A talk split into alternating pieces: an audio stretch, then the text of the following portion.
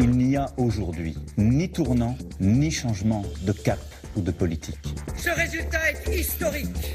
Je suis la candidate du peuple. Cette marche citoyenne, cette insurrection le décryptage de la vie politique en France, c'est maintenant dans RFI Soir et c'est avec vous, Stewart Shaw. Bonsoir. Bonsoir. Directeur des études politiques et sociétales à l'Institut de sondage Via Voice. Alors, l'actualité politique se passe à l'Assemblée nationale avec ces derniers jours le vote de la suppression de la redevance qui permet de financer les télévisions et les radios du service public comme RFI.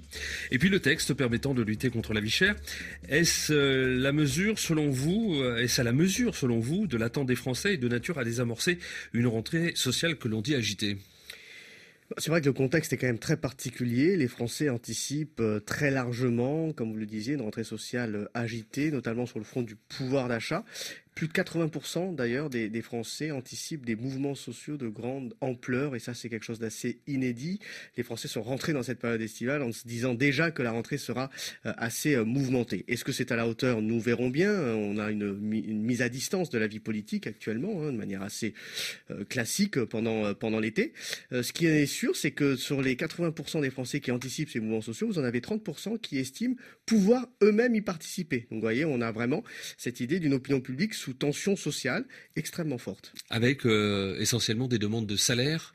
Avec effectivement une demande d'une reconnaissance beaucoup plus importante du travail. Et c'est euh, peut-être ça qui est intéressant à, à prendre en compte, c'est-à-dire que les Français ne sont pas dans une demande de, euh, de mesures conjoncturelles, c'est-à-dire de primes, de chèques distribués, ils sont vraiment sur une demande d'un travail qui paye mieux, qui permet de vivre mieux. Et donc c'est aussi cela qu'attendent que, les Français, à voir si les réponses apportées par ce projet de loi, ce pouvoir d'achat, suffira. Alors dans ce projet de loi a été retoquée la taxe euh, des super profits. Enfin, elle n'était pas dans le projet de loi, hein, c'était une proposition de loi. Taxe sur les super profits des grands groupes comme Total et le géant du transport maritime CMA, CGM. On peut dire que finalement, les, ils l'ont joué fine puisque euh, Total a opportunément annoncé une remise à la pompe de 20 centimes par litre entre septembre et novembre, puis de 10 centimes au-delà. Quant à CMA, CGM euh, va réduire de son côté ses taux de frais de 750 euros par conteneur 40 pieds vers la métropole et les outre-mer. C'est une manière finalement de couper sous le pied aux politiques ou est-ce que finalement les politiques, euh, notamment euh, la gauche, a obtenu gain de cause en faisant pression sur ces, euh, sur ces grands, grands groupes? Bah, C'est difficile à dire. C'est vrai que les Français attendaient en tout cas que les super profits, alors même si l'opinion publique n'est pas toujours très, je dirais, à la fois en mesure de dire ce que ça veut dire et, surtout de comprendre un petit peu quels sont le sens de, quel est le sens de, ces mesures-là, mais attendez une redistribution beaucoup plus importante de l'effort à fournir dans cette période d'inflation, hein, on le sait depuis quelques mois, euh, extrêmement, euh, extrêmement fort. Donc, euh, ce qui est assez intéressant dans cette séquence-là, c'est que pour l'instant, l'opinion n'a pas vraiment exprimé, enfin en tout cas dans les sites d'opinion, on n'a pas forcément mesuré forme de, de, reconnaissance de la part des Français de l'action du gouvernement ou du Parlement en faveur de, ces, de, ces, de ce pouvoir d'achat-là. On verra à la rentrée. Encore une fois, je pense que c'est compliqué aujourd'hui pour l'opinion publique de mesurer quel sera vraiment l'impact de ces mesures sur leur vie au quotidien. Du reste, ce qu'on retient, donc il y a ces textes bien évidemment, mais c'est moins le fond que la forme. Euh, je veux parler des chahuts, des invectives, voire des insultes proférées dans l'hémicycle, et cela se prolonge sur les réseaux sociaux à coups de posts et, de tweets. Le ministre de l'économie a même eu l'occasion de parler, je le cite, d'une assemblée de bruit et de fureur.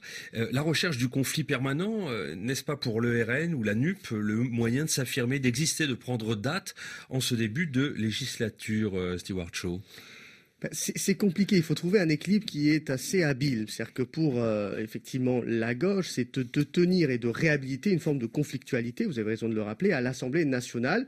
Il faut quand même dire que le précédent quinquennat était plutôt, euh, en tout cas, avait montré euh, peut-être un, manque euh, de, de, de, de conflits politiques. Et là, c'est vrai que c'est d'une certaine façon un moyen de retrouver une conflictualité au sens politique.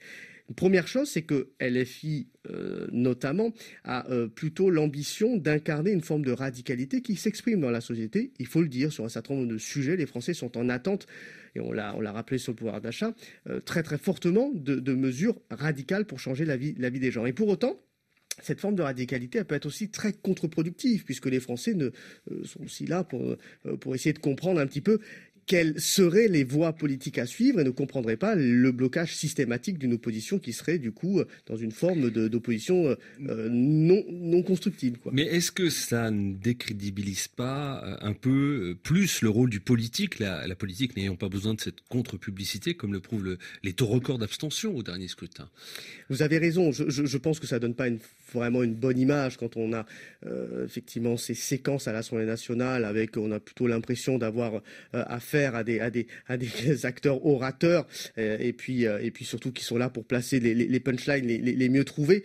Pour autant, je pense que c'est aussi intéressant d'avoir un Parlement euh, maintenant, je dirais, qui, revit, euh, revigorifié même par un, mouvement euh, de grande ampleur d'opposition.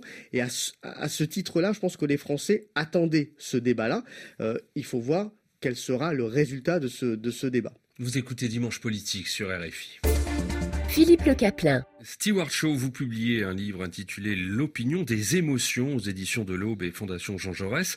Alors c'est un prisme inédit, les opinions pour regarder, pour analyser la vie politique française. Racontez-nous le, pourquoi et le comment. Alors le pourquoi et le comment, c'est qu'effectivement, je pense que le, la, constitution euh, et la compréhension de, de, de, de la constitution des, des, des, de, de l'opinion nous amène et nous engage de plus en plus à, à, à, aborder un élément que dans les études d'opinion d'ailleurs on a euh, longtemps réfuté, euh, euh c'est euh, c'est la, je dirais la dimension un peu émotionnelle des choses. Et c'est vrai que l'émotion est au cœur aujourd'hui de, de la manière dont on dont on agit, dont on interagit, dont on perçoit les choses aussi. Donc l'émotion, c'est la réaction à quoi? Une réaction affective, c'est ça? Oui, ça peut être une, absolument. L'opinion, c'est peut-être aussi parfois une, une, une réaction émotionnelle à certaines choses. Et d'ailleurs, le personnel politique l'a totalement, totalement compris. Et donc l'ambition de, de ce petit ouvrage, c'était de comprendre en quoi lire l'opinion à travers les émotions, nous renseigner euh, sur un, autre pan euh, euh, de, ce, de, ce, de ce grand, je dirais, euh, sujet en jeu qui est, est l'opinion publique. Par exemple, quand vous parlez d'une nouvelle sensitivité des Français, ça veut dire quoi? Alors, sur, euh, m'appuie sur une grande enquête que l'on mène avec, euh, avec euh, la Fondation Jean Jaurès et vos confrères du Point sur euh, le l'observatoire des, des, émotions et on a réalisé une grande enquête sur un an d'intervalle sur les émotions traversées par, par le pays. Et on, on, on, a posé une question là il y a quelques mois sur la, la, question suivante est-ce que vous avez le sentiment d'être plus sensible qu'avant la crise? Vous aviez quand même la moitié des Français, la crise sanitaire, absolument. Mmh. La moitié des Français vous répondent oui. 15% même sont convaincus d'être d'être euh, euh, dire dans un sentiment un peu plus de, sensibilité aux choses euh, qu'avant la crise. Et je pense que ça donne aussi un aperçu. On le disait tout à l'heure des débats à l'Assemblée, mais peut-être aussi de je dirais de l'irritabilité de l'opinion publique actuellement et des tensions. On en parlait aussi au tout, début de nos échanges et des tensions qui s'expriment dans notre pays. Vous posez la question de savoir si les mois qui viennent seront ceux d'années folles ou d'années sombres. Est-ce que vous avez la réponse? Non, je me garderais bien d'anticiper ou, de prédire l'avenir, mais euh, je pense que ce qui est intéressant, c'est que les Français sont dans une phase effectivement de, de grande prudence. Euh, le contexte international, évidemment, amplifie la crainte, euh, la crainte à l'avenir, mais ce qui est intéressant, c'est que sur l'année, vous avez un pays qui a été traversé par évidemment la crise sanitaire et donc par des émotions négatives, avec de la fatigue, de l'incompréhension, de la colère. Mais ce qui est intéressant, c'est que l'état d'esprit des Français est resté quand même majoritairement positif, que les Français même s'ils sont inquiets de l'avenir, restent quand même assez euh, enthousiastes de, de, des, mois, euh, des mois qui viennent. Alors évidemment, cette, cette, enquête a vocation à être, être reconduite, donc on verra dans, quelques, dans quelques mois.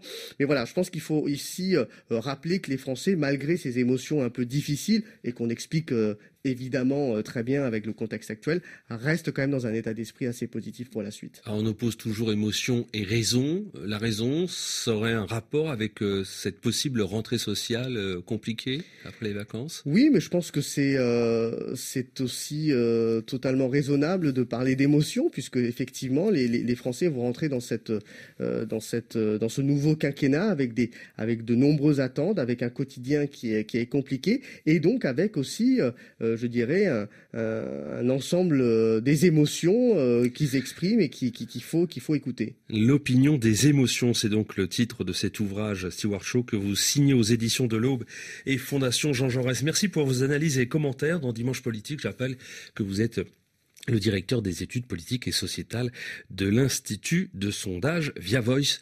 Bonnes vacances à vous. Merci.